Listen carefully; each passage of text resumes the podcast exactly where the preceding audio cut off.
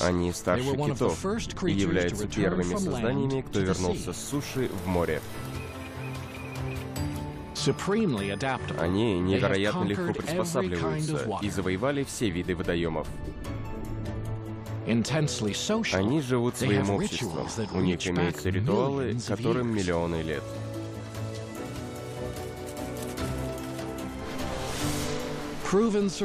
Они доказали свою способность остаться в живых.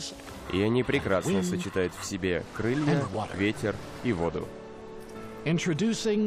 Представляю вам уток. Красочный набор истинных оригиналов.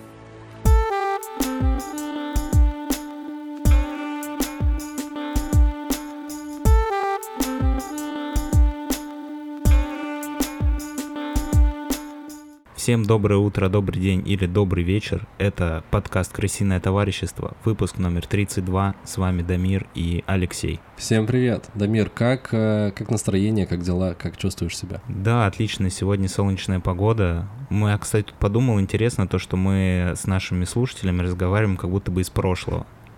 То есть э, люди, которые нас сейчас слушают, они могут узнать, какая погода была в прошлую субботу. Да, у нас э, каждый наш выпуск это прогноз погоды с отставанием в неделю. Да, кстати, это прогноз погоды на 10 мая, если кому-то было интересно.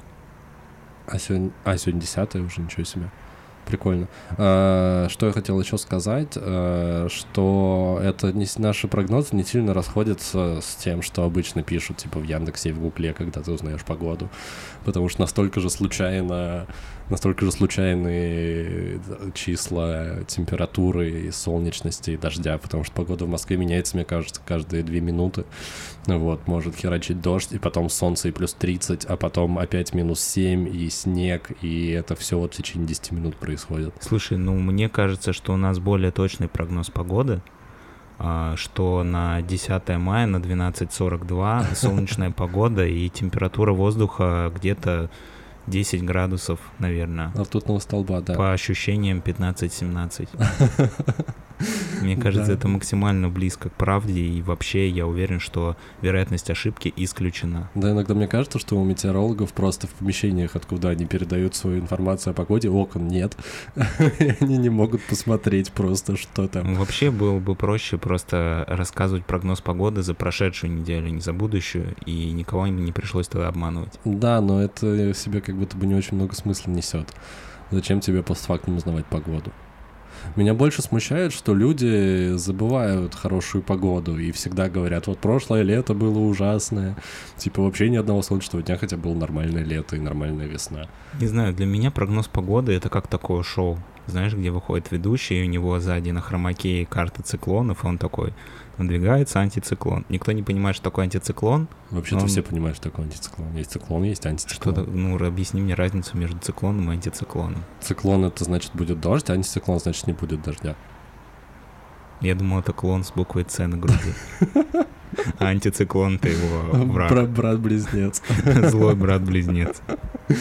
Э, на этой замечательной ноте мы начинаем. Надеюсь, будет э, хороший выпуск, а там посмотрим. Мы продолжаем нашу японскую тему, потому что мы э, подкаст сугубо про Японию, я напоминаю. Дамир все еще не научился играть на семисене, если кому-то было интересно. Да, и подписывайтесь на наш телеграм-канал, потому что это единственный нетривиальный, крутой телеграм-канал в Телеграме. Да, да. Там много чего интересного. И вообще подписывайтесь, ставьте лайки в Яндекс Музыке, на Ютьюбе, подписывайтесь везде, где только можете, оставляйте оценки, потому что это помогает продвижению. А как я уже говорил в одном из выпусков, мы хотим миллиарды в ближайшие два года начать зарабатывать на подкасте, вот, чтобы, чтобы просто этим жить, потому что нам это нравится, и это прикольно. И круто быть подкастером в 2021 году. Да, если вы продолжите в таком же духе активность свою, то ну вы уничтожите просто нашу мечту. Конец будет такой же грустный, как в Титанике. Леша замерзнет на льдине. Хорошо, да. Будет я синий, как э, майское небо. Просто лайки меня согревают. А когда лайков нет, это как будто бы ледовитый океан, такой же холодный и бездушный. Океан Давита. Что за океан Давита? Ледовитый, правда. Похоже. Как-то связано с Дэнди Вит. Так, ладно, все, мы на этом э, начинаем и поехали.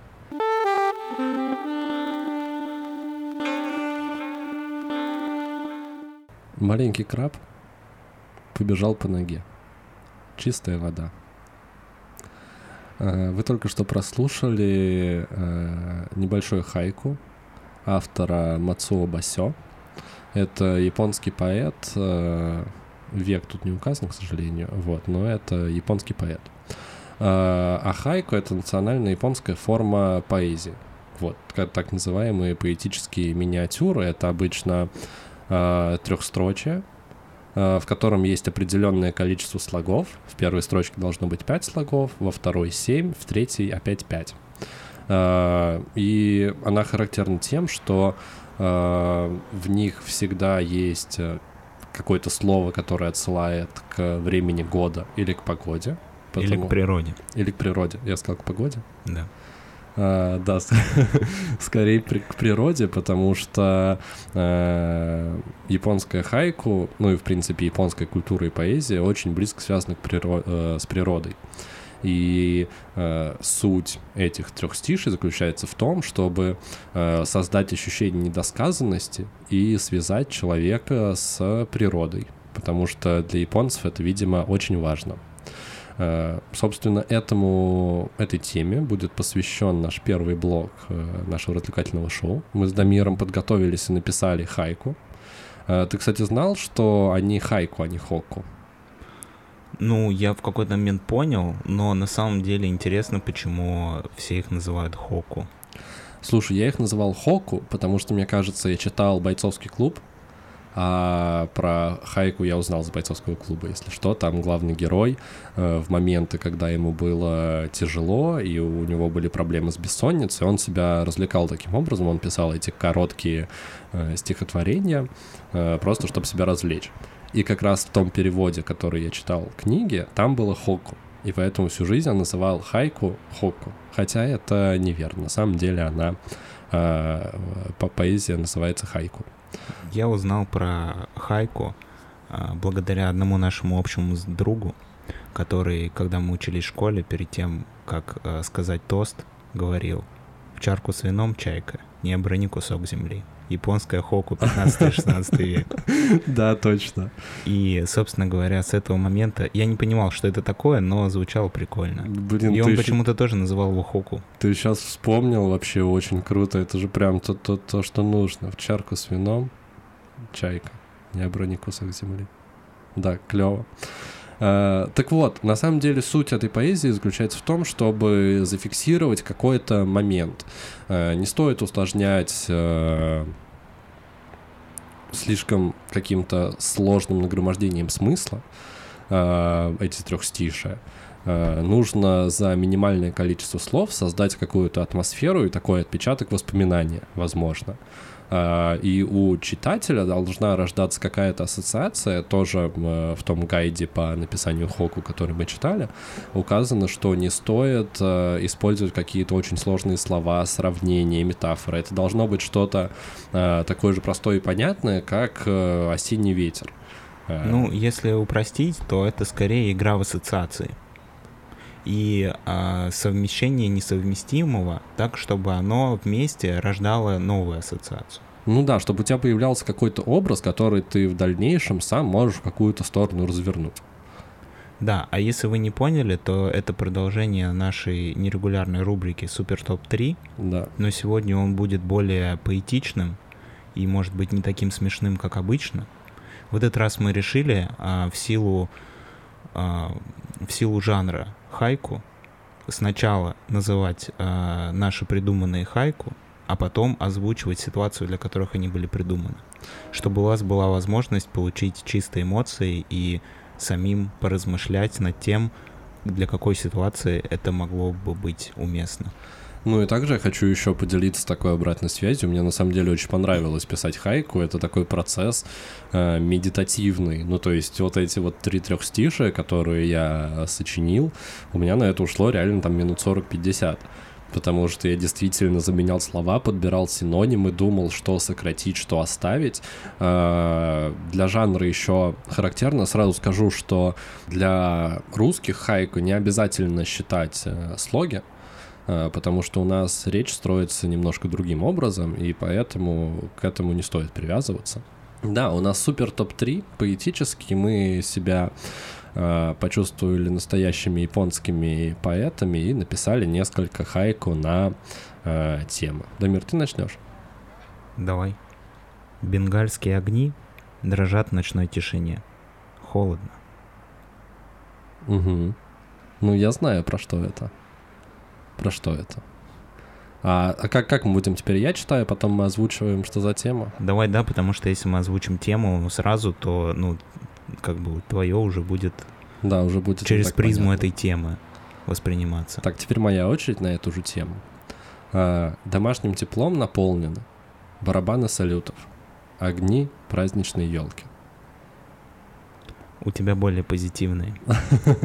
И, наверное, больше подходящий к теме, потому что я долго думал о том, что это не очень подходит к теме. Да, тема у нас была хайку на Новый год в детстве. А, именно в детстве, и поэтому своим трехстишем я пытался передать вот это вот ощущение, когда ты ребенок, и новогодняя ночь, и ты такой весь в предвкушении э, какого-то праздника, подарков, уже начали запускать салюты, и тебя безумно радуют э, гирлянды, которые висят на елке. И также все собираются вместе, вся семья, близкие люди, и какое-то ну, создается определенная атмосфера, и, собственно, поэтому у меня э, получилось именно такое трехстишее. А да, свое не, можешь не еще? Неподготовленный зритель может подумать, что я вырос в детдоме, у меня не было ничего на Новый год, кроме бенгальских огней. А прочитай еще раз. Бенгальские огни дрожат в ночной тишине. Холодно. Слушай, а ты какой-то конкретный Новый год приводил в пример? Как Я не знаю. Вот конкретно вот это трехстишее мне получилось спонтанно. Ну, то есть остальные я еще перебирал слова, их дорабатывал, а здесь, ну, получилось просто само. Я не знаю. Это типа... А что, что, что ты в этом хотел передать? Ну, и почему именно, именно холодно, именно медгальские огни? Ну, то есть создается такая атмосфера достаточно холодная, одинокая, что ли? А Новый год в детстве, мне кажется, это что-то такое волшебное, то, чего ты ждешь там всю зиму, по сути. Возможно, возможно, не знаю. Ну, опять же, как бы это скорее что-то изнутри.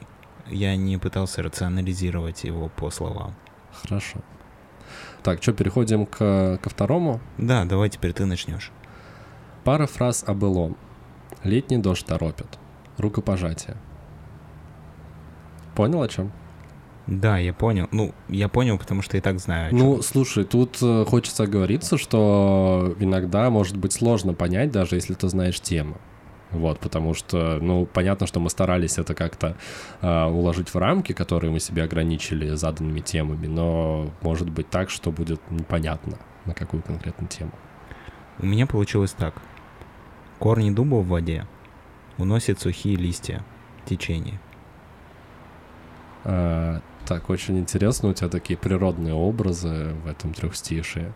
Э, для зрителей скажу, что это было хайку для примирения с другом после ссоры.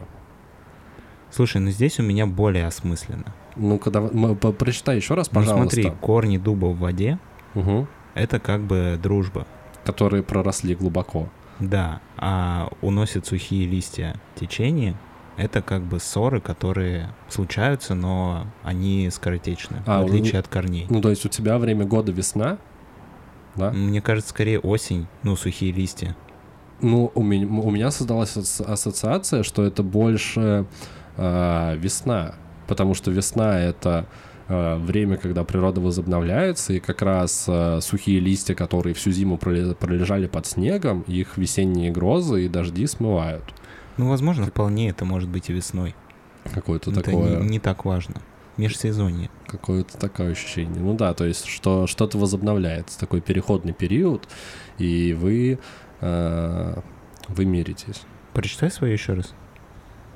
У меня оно более приземленное и более, э, более бытовое, что ли, получилось. Пара фраз о былом.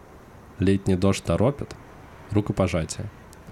А, и тут история о том, что скорее тоже отрефлексировал эту историю и пропустил через себя, потому что я, в принципе, не умею обижаться и не умею ссориться, а, как правило. И мне кажется, даже если возникает какая-то негативная ситуация с близкими людьми, там, с друзьями, еще с кем-то, э, достаточно быстро можно это решить, просто действительно парой фраз. Э, и здесь я привязался к лету, и к летним дождям, которые тоже, как и у тебя, ну, то есть образ э, жидкости, которая все смывает, это достаточно понятная, мне кажется, ассоциация, смывает все обиды, смывает все э, дрязги, которые между вами были. Э, тут летний дождь торопит, и поэтому мы быстро решаем все свои проблемы, жмем руки, расходимся друзьями. Э, это были наши хайку для примирения с другом после ссоры. И теперь наша третья часть в нашем супер топ-3. Да, а, у меня получилось так. Летнее солнце, будет запах мокрой дороги после дождя. Она обернулась. Будет запах мокрой дороги. Ну, то есть это ситуация, когда после дож- дождичка вышло солнце, и на солнце поднимается вот этот вот запах влажности, да? Да, мне кажется, что лучше нам сначала озвучить э, твое, а потом озвучить тему, а потом уже обсудить. Хорошо. Не, я просто пытался вдуматься в то, что ты сказал, и ладно, сейчас обсудим. У меня получилось так. Э, скамья у дорожки. Знакомая с детства мелодия. Ласточки снова поют. Я не знаю, у меня такое ощущение, что у тебя как будто бы более обрусевшая хайку. Нет такого ощущения. Тебя смутила скамья у дорожки в парке? Нет, меня смутило, что у тебя все три э, строфы, они примерно одинаковые по длительности. И это похоже просто на стих. Ну, тут ритм все равно получается хайковский, на мой взгляд. Да, но я имею в виду, что она как будто более локализована. Я старался сделать более философско, типа более по япон... в японском стиле. Ну, слушай, я пошел просто по другому пути, пытался сделать... Меня на самом деле в той статье, которую я читал про написание хайку, там было достаточно много примеров и русских тоже э, представителей жанра. И там были прям клевые штуки. Мне кажется, я скорее ими вдохновлялся, нежели э, классическими представителями. Ну, просто в любом случае, даже если это японская хайку, это в любом случае переведенная штука. И когда ты ее читаешь в переводе, это в любом случае локализация, адаптация, и ну там теряются смыслы, там теряются э, подтексты и контекст. Блин, мне просто нравится вот эта история, то, что у тебя два предложения, которые максимально далеко находятся друг от друга по смыслу, но в соединении они создают картинку. Слушай, давай это сначала скажем, что, что, что это было, что, что какая у нас была последняя тема. Последняя хайку э, была предназначена для ненавязчивого знакомства с девушкой в парке. Э, и про, про, прочитаешь ли свою? Да, летнее солнце, будет запах мокрой дороги после дождя. Она обернулась. Ну, то есть у тебя тоже встреча в парке, мне кажется, получается. Что, ну, что-то так тема-то была про встречу в парке. У меня скорее было описание а, да, в описание того, что происходит, именно как э, передать э, ощущение от момента. Ну, у меня тоже на сто процентов. Что да, ты ну, шел есть... по парку, там была, э, увидел прекрасную девушку, которая сидела на лавочке у дорожки. И знакомая с детства мелодия, это может быть как та, которая, например, у, у нее в наушниках играла, и ты услышал, или у нее телефон звонил, и ты услышал какую-то знакомую тебе мелодию и уже как бы настроен э, на то, чтобы с ней познакомиться. То есть у вас, у вас уже тут же происходит какой-то какой-то коннект. Вот. Либо это может быть строчка про создание атмосферы, потому что в парке где-то вдалеке всегда играет какая-то музыка. Там может быть какой-нибудь парк аттракционов или еще что-то. А, и там всегда играют мелодии, которые тебе знакомы. Это тоже строчка призвана тому, чтобы создать какую-то определенную атмосферу, такую романтическую, а, приятную и весеннюю. Потому что последняя строчка у меня как раз слово, которое указывает на время года, это ласточки. Ласточки, а, как правило, прилетают поздней весной. Вот. И, соответственно, если в этом парке есть ласточки, они... Там, там, значит, есть и пруд достаточно большой. У меня перед глазами был а, Измайловский парк. Там когда-нибудь был? А, там, где рынок еще?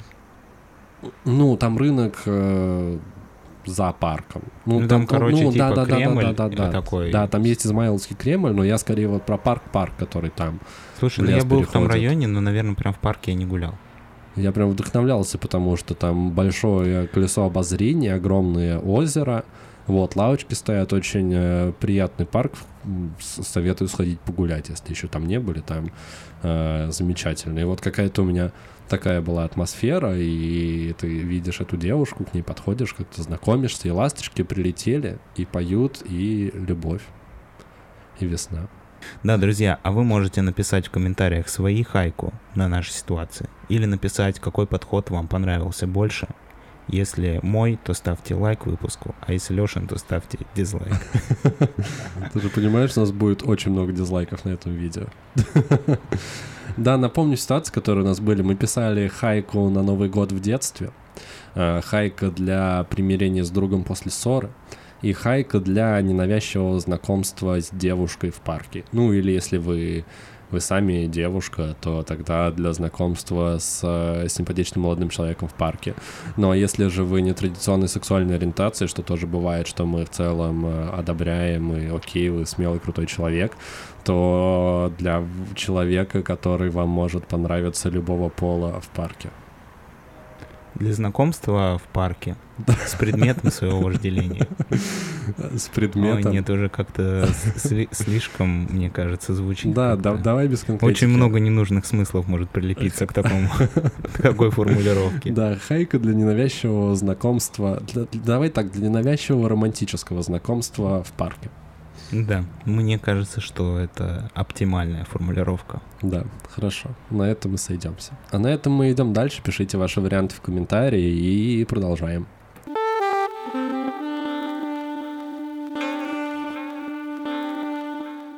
Итак, а сегодня мы обсуждаем фильм «Магазины и воришки». «Шоплифтерс» Да, фильм 2018 а, года. Режиссер Хирокадзу Кореда. Отлично. Фильм э, получил э, э, в Каннах пальмовую ветвь за лучший фильм года, по-моему, да? Угу. И фильм, как вы поняли, японский, э, очень классный, нам с Дамиром очень понравился. Э, как, как тебе вообще? Мы думали посмотреть какой-то безумный фильм ужасов или какой-нибудь трэш японский. А потом я в Гугле набрал э, японские фильмы, он был на первом или на втором месте, и решил, что будет интересно его посмотреть, потому что это э, драма про бедную семью японскую, э, которые воруют в магазинах, собственно. Да, и однажды, возвращаясь с очередного дела... Они а, находят на улице девочку, да и решают ее оставить себе, потому что ее семь... ну, ее родители относятся к ней очень плохо, и они решают, что она им не нужна. Да. И они таким образом как бы похищают эту девочку, и после чего начинает э, сюжет всячески развиваться. Как тебе вообще атмосфера фильма, настрой? Там есть о чем поговорить, но я думаю, в чате со спойлерами. Да, я вначале хотел бы отметить две очень важные вещи которые мне особенно бросились в глаза. Первое — это безумно красивый фильм. То есть нам показывают какую-то э, маленькую хибару, где живут очень бедные люди, но э, геометрия кадра, наполнение кадра, работа художника-постановщика, работа оператора, она выполнена настолько безупречно, что тебе ты прям получаешь эстетический какой-то восторг, просто от вида какой-то грязной хибары, где какие-то люди едят лапшу. Ну, и там, опять же, они идут по каким-то дворам, ну, вот этим, но это не то, что гетто, ну, ну обычные дворы, районы. обычный спальный район, но настолько красиво выставлен кадр, что ты прям смотришь и думаешь, блин, ну это же просто, это, это прекрасно. И каждый кадр выстроен таким образом, и вот это вот то, что мне прям очень бросилось в глаза в начале, а во втором моменте хотел бы сказать про то, что фильм, ну, он, наверное, это такая стилистика восточного кинематографа, то, что, ну, я не один фильм видел, где события развиваются очень неторопливо, и, по сути, большую часть фильма ничего не происходит. Ну, в том плане, что нет каких-то твистов, какого-то развития сюжета, герои ни от кого не убегают, ну, не происходит чего-то вот такого, к чему мы привыкли в классическом европейском кинематографе, но угу. при этом у тебя рождаются какие-то эмоции. То есть это вот настоящая, на мой взгляд, магия кино, когда ты смотришь, как просто живут люди. Ну, то есть нам реально там 70% фильма показывают просто бытовуху. Ну, просто есть, как семья да, живет, зарабатывает, Просто едят. как, да, какие-то события из жизни семьи, которые, по сути, ну, их можно разбить на разные кусочки, и, в принципе, они вполне существуют сами по себе. Они mm-hmm. не выстраиваются в какой-то конкретный сюжет. Но при этом, глядя вот на эти кадры, в которых, по сути, ничего не происходит, у тебя рождаются какие-то очень сильные эмоции, которые, ну вот, непонятно за счет чего.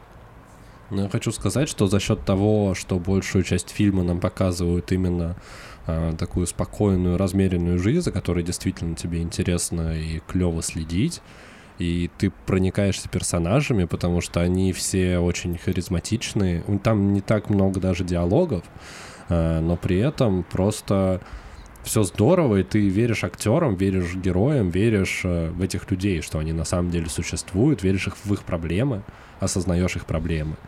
И за счет вот этого спокойного тона и темпа э, в момент, когда происходят, происходят главные сюжетные повороты, это только усиливает, э, ну, этот эффект. Ну, то есть, вот вторую половину фильма ты сидишь просто в шоке от того, что тебя ввели вот, это, вот в это вот спокойное медитативное состояние, и потом, когда сюжет начинает развиваться и раскручиваться, ты просто такой, что происходит? Ты настолько свыкся с этим спокойствием, Uh, и на контрасте ты прям, ну, испытываешь, правда, невероятные эмоции. Я с огромным удовольствием посмотрел, и проблемы, и вопросы, которые поднимаются в этом фильме, у меня даже, наверное, ответов на них нет. Просто, просто ты остаешься вот в таком состоянии, типа, а, а что? И, и, и как это? И, и все. Ну, то есть, мне кажется, мало фильмов э, способны таким э, маленьким количеством средств приносить тебе такие же эмоции. Ну, потому что Дамир правду сказал, там очень красиво выстроены кадры, но при этом там нет каких-то невероятно написанных диалогов, нет каких-то сумасшедших спецэффектов или экшена, нет вот класс в классическом понимании выразительных Даже обычных средств. спецэффектов нет, не да, то, что сумасшедших. Да, да, да, да. Никаких нет спецэффектов. Это такой супер медитативный, спокойный фильм, но то, как он рассказывает, вот что характерно, мне кажется, для любого искусства, э, не что рассказано, а как это рассказано. Вот за счет формы э, ты прям остаешься, как, не знаю, сбитый поездом и не, не, не, не понимаешь, как, Ну да, как дальше. ты, как ты и сказал, тот редкий фильм, который затягивает тебя в, внутрь настолько, что ты абсолютно отключаешься от реальности, ты, ну, все твое внимание вот в этом фильме, и ты вообще не отвлекаешься, и когда происходит какой-то вот, как ты сказал, твист, это прям намного сильнее на тебя влияет, угу. чем вот когда ты смотришь какой-то боевичок, там на часы посмотрел, там в телефон посмотрел, ответил на сообщение, потому что, ну, происходит какой-то движ, и ты как бы, ну, он как будто бы фильм тебя не до конца схватил, а этот фильм прям тебя погружает э, целиком. Да. Да. да. Не, говори, говори. Еще хотел отдельно отметить, э, в фильме играет э, двое детей, одной девочке 5 лет по сюжету, а мальчику, наверное, лет 12. Да, играют просто невероятно да, вообще. и они играют настолько, что ты... Ну, я просто всегда, когда смотрю фильмы с детьми, я где-то вот на подсознательном уровне подмечаю для себя, а вот тут как бы ребенок хорошо сыграл, тут как бы, ну, ребенок не очень хорошо, ну, потому что с детьми сложно работать. Угу. Это действительно настоящий талант режиссера а, построить работу с актерами детьми.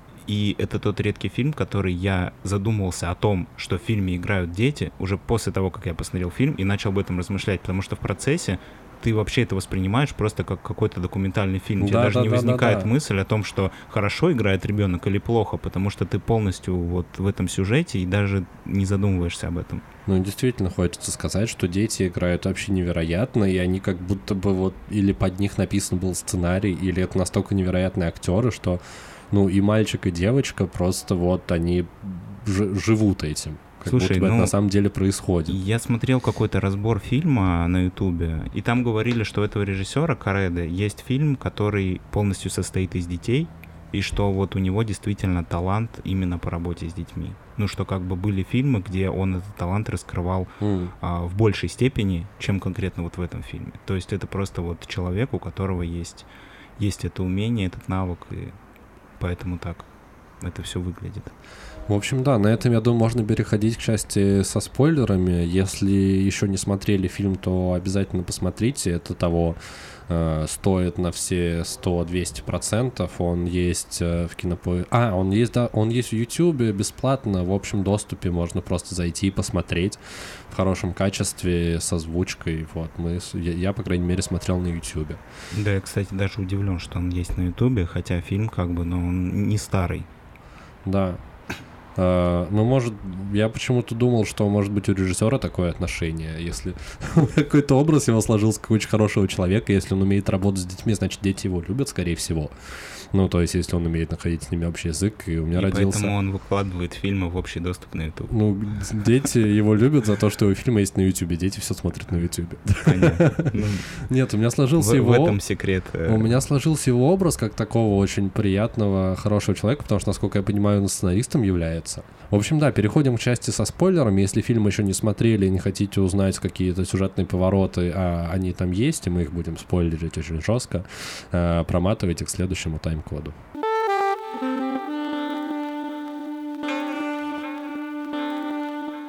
принципе, там один сюжетный поворот. Но он основной, и он меняет вообще да, все. И он переворачивает фильм с ног на голову. Я хочу сказать э, сначала, что по ходу просмотра фильма тебе не показалось, что, ну, как мы уже сказали, фильм про семью, э, достаточно большую. Там есть э, бабушка, есть как бы отец-мать, есть два ребенка, девочка постарше и мальчик помладше. И вот девочку, которую маленькую пятилетнюю, которую они находят э, и спасают, по сути, не знаю, от голодной смерти, от плохой жизни, потому что отец с сыном много раз проходит мимо определенного балкона во дворе, и там всегда сидит на холоде девочка маленькая.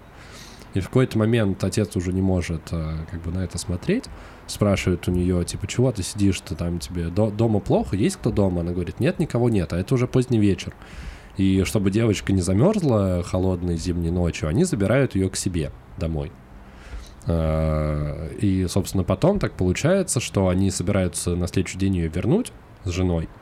И подходя к квартире этой девочки, они слышат, что э, ее родители там ругаются. Она живет на первом этаже, окно открыто, там, видимо, слышно. И они ругаются, что типа как же мы ее потеряли, но они об этом вообще не, не сожалеют. Там мать начинает кричать, ну, что... Да, из контекста их разговора понятно, что они как будто бы даже... Ну, никто не переживает конкретно из-за пропажи девочки. Да, им да. как бы как будто бы все равно. И там даже дальше в сюжете выясняется, что они даже заявление в полицию не подали угу. о том, что девочка пропала. Да. То есть это узнали, когда к ним пришли из э, органов опеки. Спустя два месяца только. Да, это стало явно, а до этого они даже не позаботились о том, чтобы ее попытаться как-то найти. Ну, короче, по факту девочка им была нахер не нужна. Да, так и есть. А, а девочка прекрасная, маленькая, она немножко, правда, запугана, потому что там показано, что у нее есть всякие синяки, царапины, то есть ее родители явно э, бьют почему-то, ну, потому что они не хотели этого ребенка, и она им не нужна. А, вот. И эта семья ее пригревает, оставляет у себя, потому что понимает, что несмотря на то, что они живут бедно, этой девочке все равно будет лучше, потому что они ее действительно любят и действительно вкладываются в ее э, какое-то, ну, нельзя сказать, что развитие, ну, в основном просто любят ее и дают ей то, чего у нее не было вот в ее настоящей семье. Да, и весь фильм нам показывают э, жизнь этой семьи, как они вместе водят ее там в магазин и учат ее воровать, про то, как они там переживают какие-то невзгоды, про то, как они отмечают праздники, про то, как они гуляют на пляже. И по сути, ну, мы вот в течение там 70% первой части фильма знакомимся с этой семьей. Знакомимся с этой семьей и проникаемся прям какой-то настоящей любовью к ней к этой семье, она ну, для нас становится такой близкой, такой как бы... Как, ну и да, даже они воруют из магазинов, но они выглядят как, э, как хорошие люди. Да. Ну то есть ты видишь, что они воруют, э, потому что, ну, у них нет как будто бы других возможностей. Да. То есть они ну, воруют не потому, что они злые грабители и хотят себе нахапать побольше, как будто бы они берут только то, что им типа нужно. Они живут в основном на пенсию бабушки, потому что у нее достаточно большая пенсия. И еще там э, муж э, работает где-то на стройке, но он себе ломает ногу и там сидит какое-то время без денег. А жену сокращают. Она работает в какой-то или в столовой, или еще где-то. Ну, короче, ее оттуда тоже э, увольняют. И с деньгами у них все непросто, но они при этом э, живут э, как-то э, лю- любят друг друга, это видно, с уважением друг к другу относятся и всячески друг друга поддерживают. Да, и э, в финале происходит такой твист, что, ну, семья их состоит из мужа, э, из отца семейства, матери семейства. Я рассказал уже. Ребенка 12 лет, девочки, которые не подобрали 5 лет, сестры жены по сюжету, там девушка ей лет 20, наверное, uh-huh. и бабушки. И бабушка в какой-то момент умирает, и семейство решает э, ее похоронить просто во дворе, зарыть в яму. Да, потому что у них нет денег на похороны э, вообще. Да. Как и... нам это подается в фильме, они говорят, у нас нет денег. На фоне их э, вот этой всей истории с бабушкой разворачивается история конфликта старшего сына с отцом на тему того, что он Почему-то не называет его папа. Ну, даже не в этом конфликт, а конфликт на самом деле в том, что он как будто бы начинает понимать, что воровать, воровать плохо. плохо. Угу. И он пытается поговорить об этом с отцом, но у отца совсем другое мировоззрение. Угу. То есть он любой поступок свой, который связан с воровством, он оправдывает э, какими-то своими причинами. Ну, то есть он ему говорит, что из магазина мы не воруем, а берем ничейное, потому что то, что в магазине, оно никому не принадлежит. Угу. Или что мы там э, стащили сумку из машины, потому что эти люди богатые, У и они смогут себе купить много, еще да. сумку. Или не надо было тогда оставлять сумку в машине. То есть он любой свой поступок может оправдать. может оправдать так, что он как бы ни в чем не виноват, ничего плохого не делает. А у мальчика где-то ну, внутри возникает вот это чувство справедливости, он начинает понимать, что это не спри... ну, что это неправильно угу. так поступать. Там есть сцена, где э, хозяин магазина, из которого они в основном подворовывают, угу. он в какой-то момент, у них есть ритуал, где они как бы, ну, там пальцами на удачу делают некоторые движения перед тем, как что-то украсть. Угу. И владелец магазина, я так понимаю, он все это время знал, что они подворовывают, ну, просто да, он позволял просто им это делать. Поскольку они знакомы, скорее всего, он хорошо к ним относился и понимал, что, типа, никакого вреда они не доставляют. Да, и в какой-то момент он сказал мальчику, что, типа, не позволяй своей младшей сестре, типа, так делать. И, возможно, изменение мальчики связано с тем, что он как бы начал чувствовать некую ответственность за кого-то. Да, и в какой-то момент он, э, насколько я понял, даже во многом специально делает так, что его ловят э, полицейские. И в этот момент происходит очень непонятно. Там весь фильм нам дают понять, что ну, тебе до конца э, неведомо, кто... Ну, то есть это вроде как семья, но у тебя какие-то небольшие крючочки по всему сюжету разбросаны, которые вызывают у тебя вопросы. Да, я, кстати, полфильма думал, одну и ту же нам показывают бабулю, или это две разные бабули. Я, ну, правда, было ощущение сначала, что двух разных бабуль показывают. Ну, да, наверное, но там в целом вот есть вот эти вопросики, что, например, сын не называет отца своего отцом. Он обращается к нему, он говорит, что, типа, вот этот мужчина тебя спас. Uh, свою, как бы, маму он тоже не называет uh, мамой он так не относится. Я подумал, что это мачеха. И вообще до конца непонятно, в каких они отношениях. И вот, собственно, когда мальчика ловят, э, то, а, ну, выясняется, что также эта семья похитила ту девчонку маленькую, потому что ее уже нам начали разыскивать везде. Они ее скрывали, постригли, там, переодели, чтобы ее никто не узнал, и просто продолжали жить в своем э, режиме. Ну, в общем, когда нелегальный статус этой семьи вскрывается, выясняется, что эти два человека, они, ну, отец семейства и мать, они вообще не муж и жена, да. что они убили вместе бывшего мужа этой женщины, угу. и что этого маленького э, пацана они тоже подобрали, что это не их ребенок. Да, они нашли его просто на парковке в машине. И что их, э, вот эта вторая девушка, это тоже не их сестра, и бабушка это тоже не их бабушка. Да, оказывается, что эти люди вообще никак не связаны друг с другом. И они просто вот в таких непонятных отношениях, но при этом жили как семья все это время. единственные два настоящих родственника это была бабушка и вот эта молодая, и старшая дочь, молодая да. девушка. Я-то, кстати, подумал, что это как будто бы не дочь их, а сестра. Да, я подумал, что это... Что они как будто бы ее позиционируют как сестру. Я подумал, что это... Э, что это дочь этого мужика от первого брака может быть. А, ну, ну в, в общем, в фильме непонятно, как они сами друг другу объясняют свое родство. Выясняется, что действительно бабушка и вот эта молодая девушка, они бабушка и внучкой друг другу угу. приходятся. Собственно, все остальные персонажи фильма, они друг с другом не связаны родственными узами никак. Угу.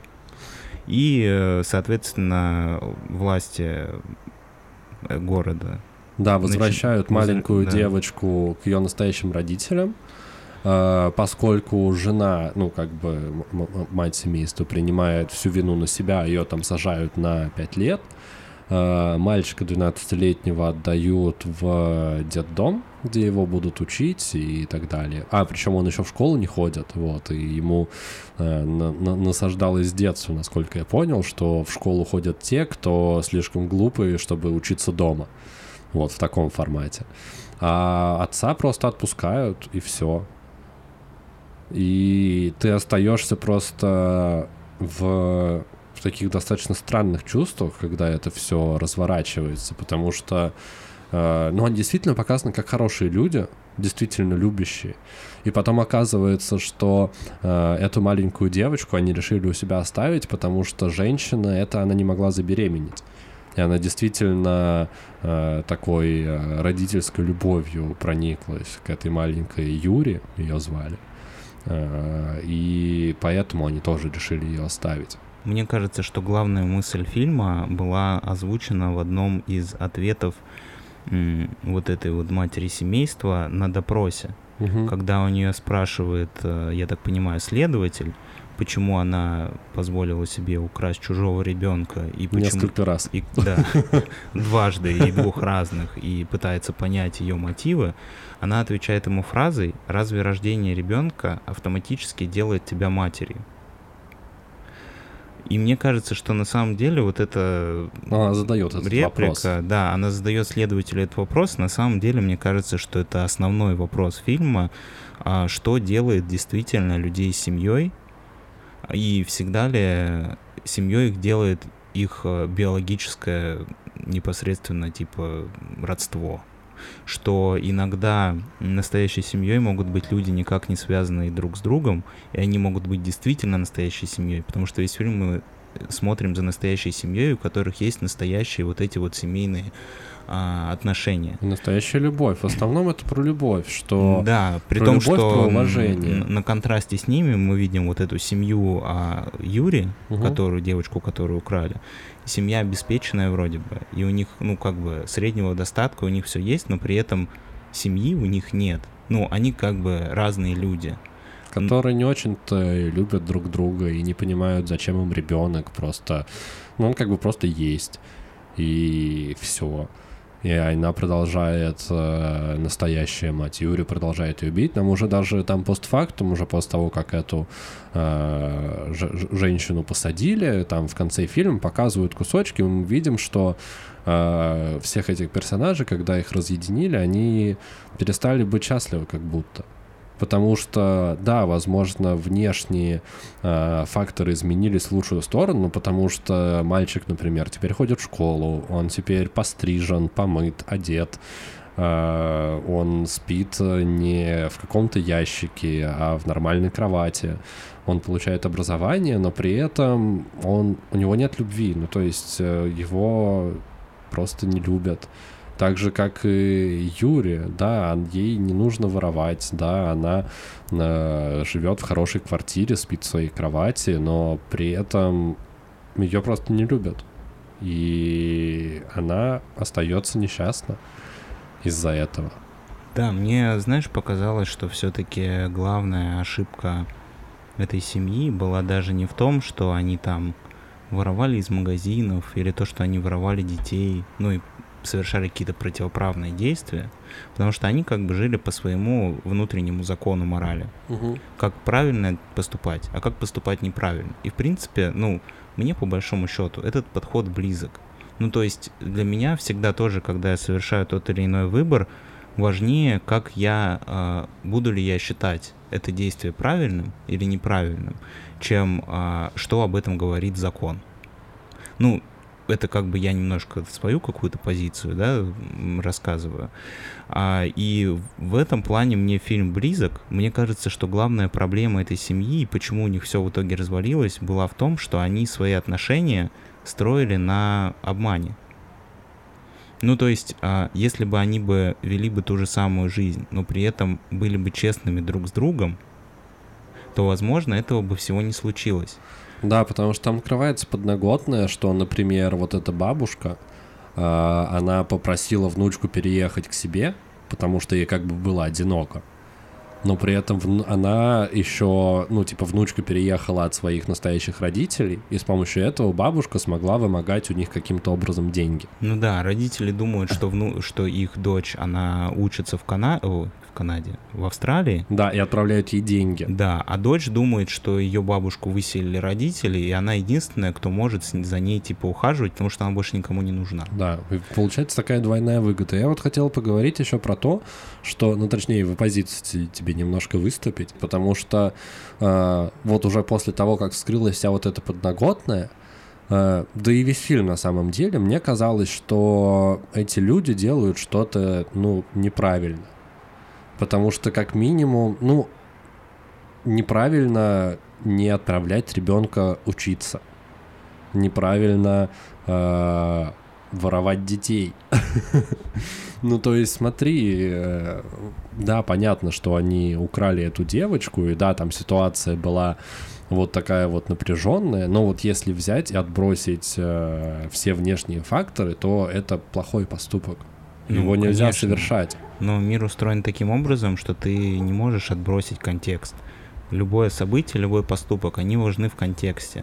И когда вокруг тебя возникает некий контекст, какое-то событие, которое в вакууме может казаться каким-то плохим и нехорошим поступком, а, обрастая контекстом, оно может поменять свой знак на противоположность. И тот же самый поступок может быть чем-то хорошим.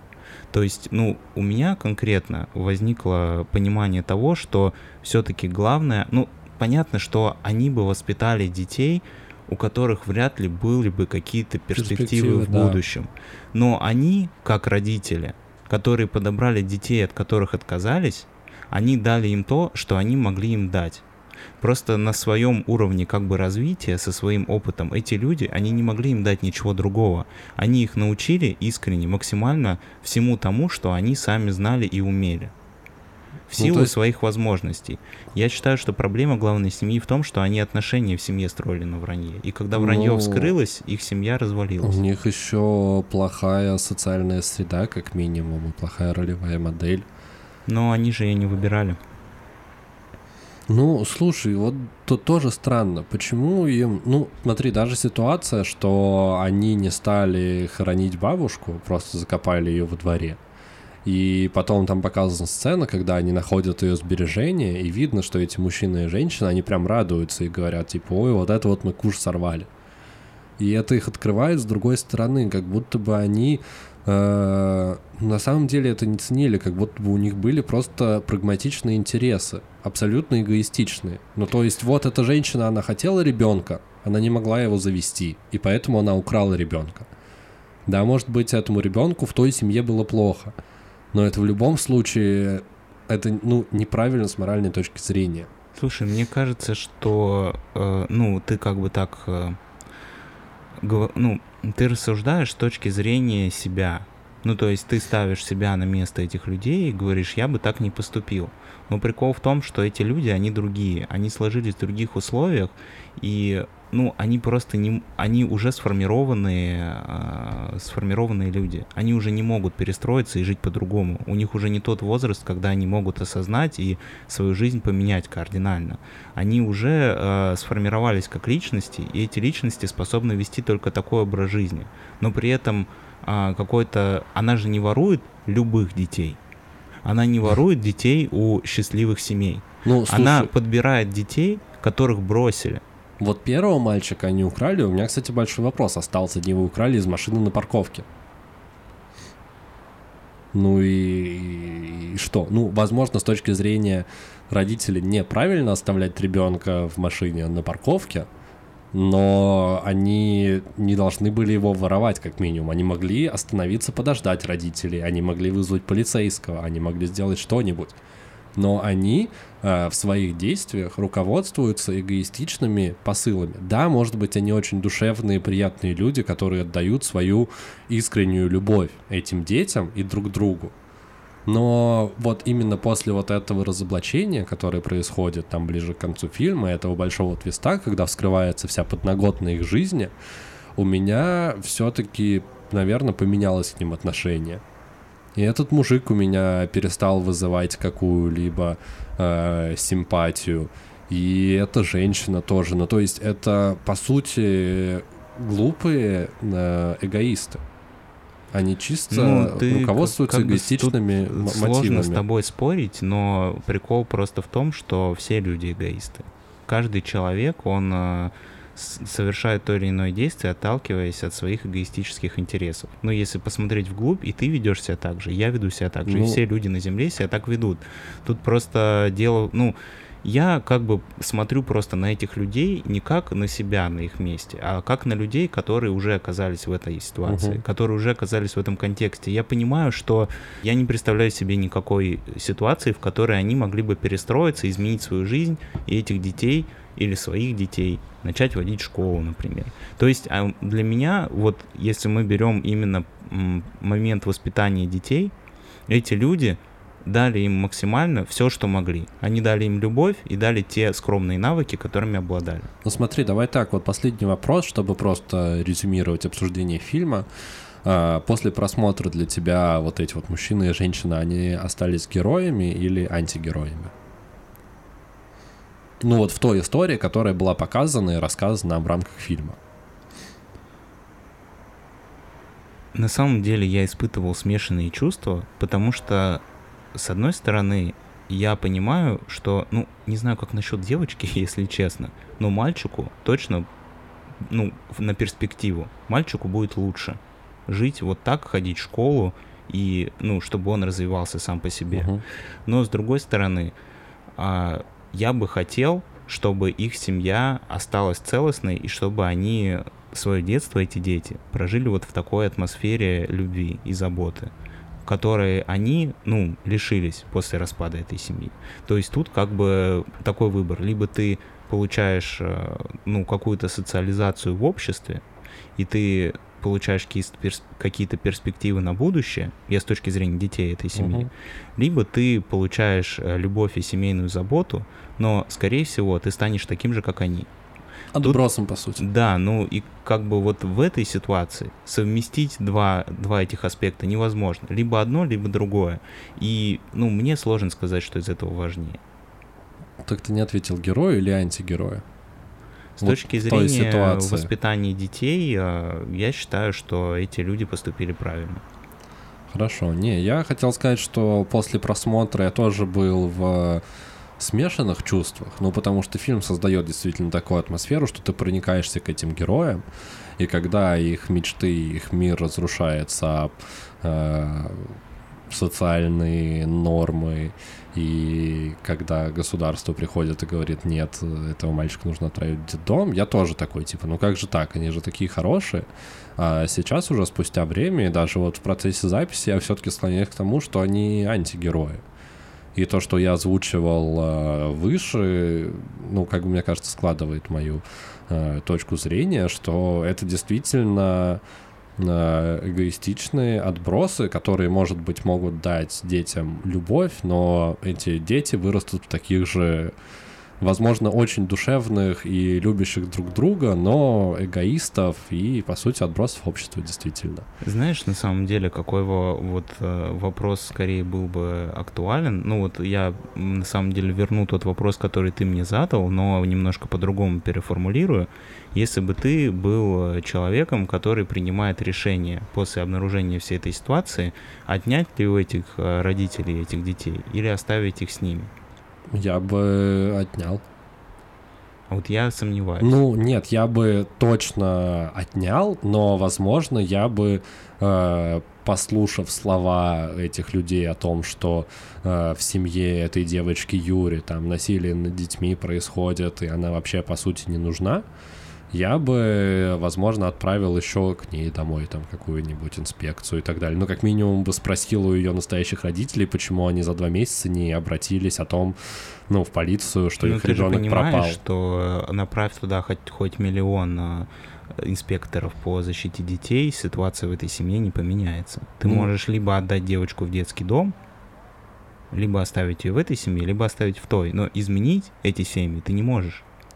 Да, понятно, что ты не можешь, но ты можешь как бы хоть как-то скрасить. Э, ну, в любом случае, эта девочка вырастет от взрослого человека, посмотрит на свою жизнь и сделает свой выбор. Может быть, со временем все изменится, мы же не знаем, как это получится.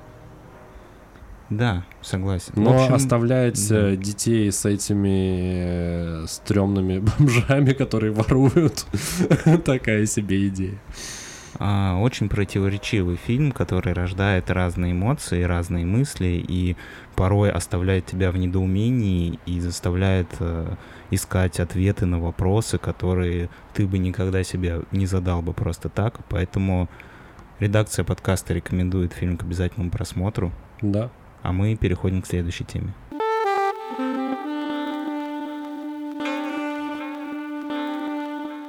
Перо утки режет как масло нож воздух. Что это было, Дамир, расскажешь? Это было хайку моего авторства про уток. А почему я его прочитал? Потому что сегодня у нас на повестке стоит крайне важный вопрос. Может ли утка утонуть? А, после небольшого исследования, если вы не знали, мы ученые. Подожди, подожди. Мне кажется, что прежде чем нам а, конкретно начать разговор об этом вопросе, важно упомянуть два факта, без которых ну, невозможно дальнейшее исследование. Первый факт заключается в том, что а, существует более 120 видов уток. Ага. А второй факт заключается в том, что максимальная скорость полета утки 160 км в час. Да, она даже быстрее ястреба на самом деле. Если расправит крылья, уже летит, она обгоняет ястреба, ястреб не может ее догнать. Да, и некоторые могли подумать, а, а почему вообще вот такая тема появилась в подкасте, который вообще-то посвящен Японии.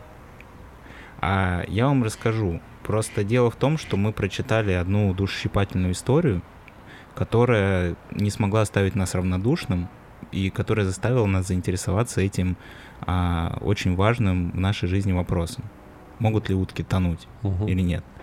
А история заключается в том, что однажды история, ну, реальная, как бы это не выдумка. Однажды две утки, самец японской мандаринки и утка кряква из России, встретились на озере Онума в городе Ояма. Кряква и мандаринка — это из чоп породы уток, это да. не, не их клички.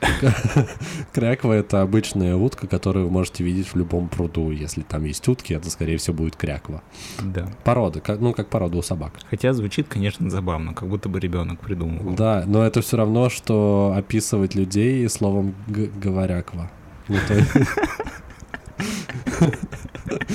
Ну, то есть по тому, как, э, какие звуки издает э, живое существо, или, или там кошек называть мяуаква. Ну да, ты понял. Утки, они крякают, и поэтому они кряква. Но не все утки кряквы, а только те, которые живут в России. Да. А, итак, кряква прилетела из Сибири, так как они всегда зимуют на Онуме. Эти утки сразу влюбились друг в друга, несмотря на то, что самец мандаринки в два раза меньше кряквы. И вообще это крайне редкое уникальное явление, когда утки таких редких пород образуют пару. А они могут межвидовые делать э, эти связи? Ученые говорят, что такое происходит крайне редко. Раз в миллион лет, типа, да? Ну, типа того, да, примерно. А, эти... Пара радостно плавала, а, они гуляли вместе, спали вместе и прекрасно проводили время. И все бы ничего, пока не случилось ужасное. Утку из России сбила машина, когда та переходила дорогу. Самец был безутешен, он страдал целых три дня. Но потом нашел себе новую утку из России. А жители Аямы назвали самца Дайтян, а его подругу Макутян. В мае утки из России пришло время отправляться домой. Но перед этим мэрия города решила внести свой вклад в укрепление утиной семьи и выдать уткам официальное брачное свидетельство. И они расписали уток. Да. Это супер круто. Я считаю, что ну, единственное, немножко эту историю омрачает, что самец э, утки мандаринки так легко себе нашел замену своей любви после того, как ее его предыдущую любовь сбила машина. Кстати, мне кажется, что уткам вообще свойственно попадать под машины, потому что есть же очень много этих фотографий. Мне кажется, что даже была э, игра, где нужно утку перевести через дорогу, где машины едут. Да, по-моему, это тоже была утка. Или цыпленок. Я точно не помню. Да, кто-то точно был. Э, в общем, такая красивая история любви с настоящей драмой в моменте. И она говорит о том, что э, утки утками, но нужно уметь отпускать и продолжать жить дальше, потому что в этом есть э, как будто бы смысл жизни. И если бы самец утки-мандаринки продолжал скорбить о своей утрате, он бы ну так бы и остался. И не нашел одиноким свою любовь. Удавцом. Да, остался бы одиноким удавцом. История... Нам есть чему поучиться у уток, между прочим. Да, возвращаясь к вопросу нашего исследования. Может ли утка утонуть? Вообще, секрет плавучести уток заключается в специфическом строении их перьев. У них, между прочим, есть специальная железа, которая вырабатывает воск. Она у них находится рядом с хвостом. Да, это второй секрет плавучести. А первый, простите, а первый заключается в специфическом строении их перьев. А как же они построены? Ты, ты, ты настолько углубился или нет? А, да, но я боюсь, что без визуальных картинок мне будет сложно вам объяснить а, эту никому не нужную информацию. Ну, Просто запомните, что у уток специфическое строение перьев, и что у них а, на жопе есть жировая железа. И каждая утка обязана после каждой своей, ну, своего плавания а, из этой жопной железы а, жир размазывать по перьям, чтобы создавать вот этот эффект отталкивания воды. Да, специальный слой это происходит из-за того, что жидкости и жир, они плохо смешиваются, а поскольку в воду мы не добавляем, и на уток мы не добавляем эмульгаторы, которые позволяют смешивать жидкости разной плоско, плотности, э, соответственно, утка не может тонуть. Но уткам, жизнь утки, она достаточно тяжела, э, потому что тебе до трех раз в день нужно обязательно обрабатывать свое оперение и размазывать по себе жир, э, просто чтобы оставаться на плаву. Да, это, между прочим, занимает около трех часов в день. Да.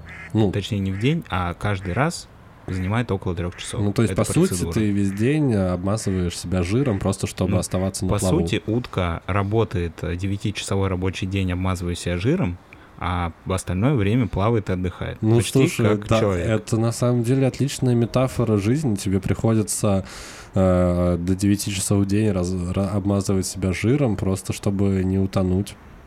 Так вот, э, возвращаясь к нашему вопросу, может ли утка утонуть? Если утка не купалась а, несколько дней и не ухаживала за своими перьями, то она может при попытке поплыть утонуть. Да, потому что у нее перья тут же намокают, и она как камень идет ко дну. Ну, или если облить ее нефтью, она тоже утонет. Да, по... что? Что?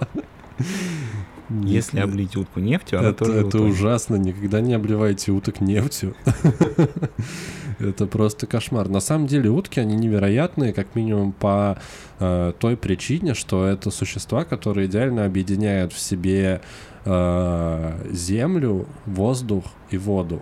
Почти как аватар из мультфильма Аватар Легенда Если их запечь, тоже очень вкусно получается, то есть и огонь. Запеченная утка это Ты же помнишь, что в мультфильме а народ огня развязал войну. Да, и Аватару было сложнее всего освоить как раз э, стихию огня. Нет, но это действительно так, потому что утки, они и плавают, и ныряют. Многие утки есть, э, есть у них такие, э, как это называется, такие виды, которые могут нырять под лед очень глубоко и прям плавать. Там на самом деле, э, если вот так вот разделять, то есть утки, которые э, ловят свою еду ближе к поверхности. Это вот в основном кряквы относятся к такому виду, э, когда они просто переворачиваются, у них жопки торчат, и они ловят еду, которая там близко к поверхности плавает. А есть утки, которые ныряют на глубину. И они действительно, если смотреть фото и видео, они прям летят под водой. Они себе, они гребут своими утиными лапками, они под, подгребают крыльями и выглядит действительно, как будто птица летит под водой. А, также они летают, они одни из самых быстрых птиц, как мы уже сказали, до 160 км в час они могут разогнаться в воздухе. А, и при этом они еще ходят.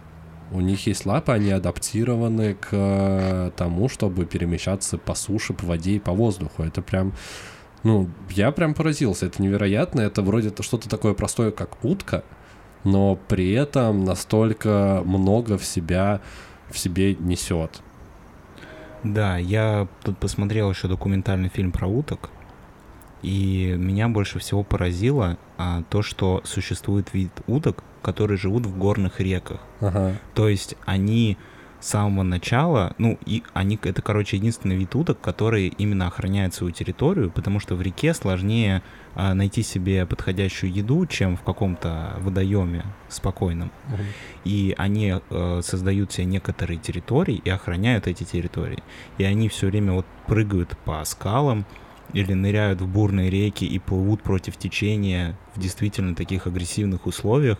И маленькие птенцы, утята, которые у них рождаются, они также от рождения могут вот в этой огромной бурной реке, которая, кажется, может снести эту утку просто в мгновение ока, держаться так, чтобы еще и плыть вверх по течению. Это просто поразительно. Да, но эти утки отличаются хорошо развитыми такими прям э, сильными крупными лапами. Вот, еще у них э, сами эти перепонки, как это у, у, у уток есть стопы, как думаешь? Ну, перепонки, такие да, прям это между пальцами да. такие штуки, как у, у лягушек. Очень большие. На самом деле утки очень красивые во многом. Есть э, те, у которых такой бирюзовый отлив у клюва. Э, даже наши подмосковные кряквы, у них вот если это не утка, а селезень, насколько я понимаю, селезень это самец утки. Да, да.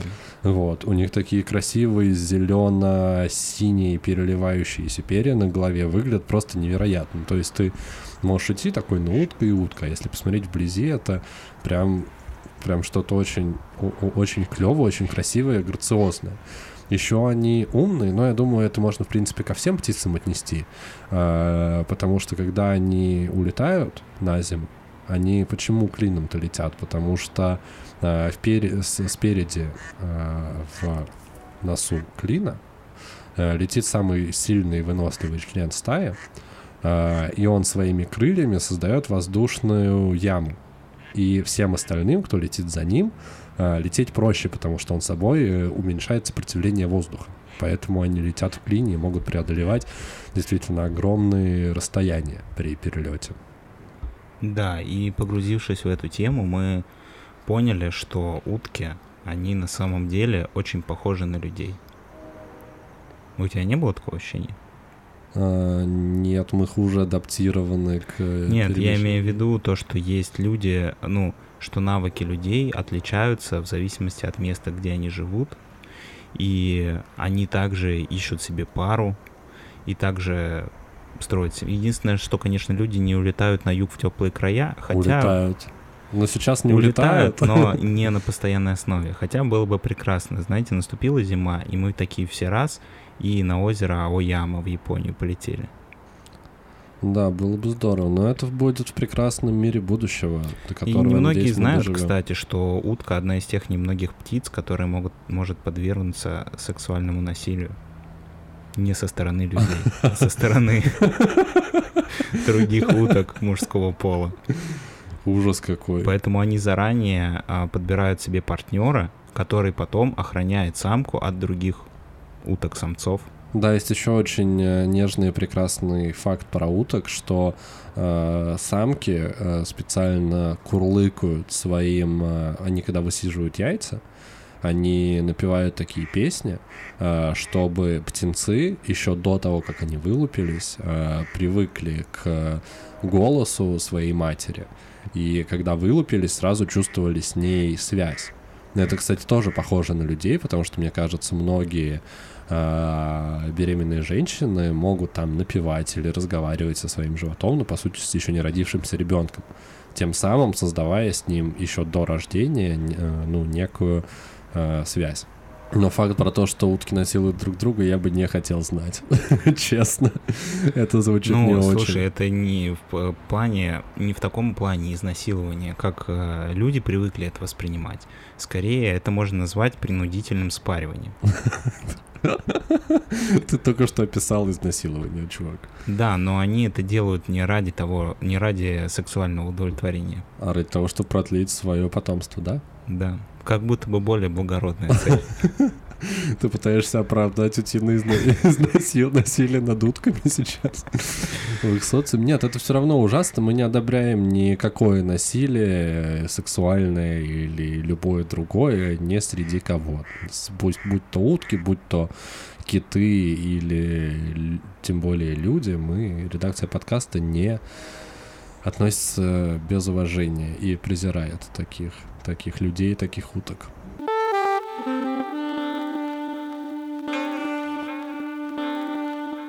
Друзья, это был 32-й выпуск подкаста «Крысиное товарищество». С вами, как и всегда, были его бессменные ведущие Дамир и Лёша. И мы на этом заканчиваем 32-й выпуск. Что скажешь, Алексей? Блин, Ты даже, удовлетворен? Да, даже добавить нечего, очень емко. Uh, очень все по делу. Я хочу только напомнить, чтобы вы uh, не забывали подписываться Э, получать удовольствие от жизни и подписываться и ставить лайки и радуйтесь тому все, всему, что с вами происходит и пишите комментарии, конечно же.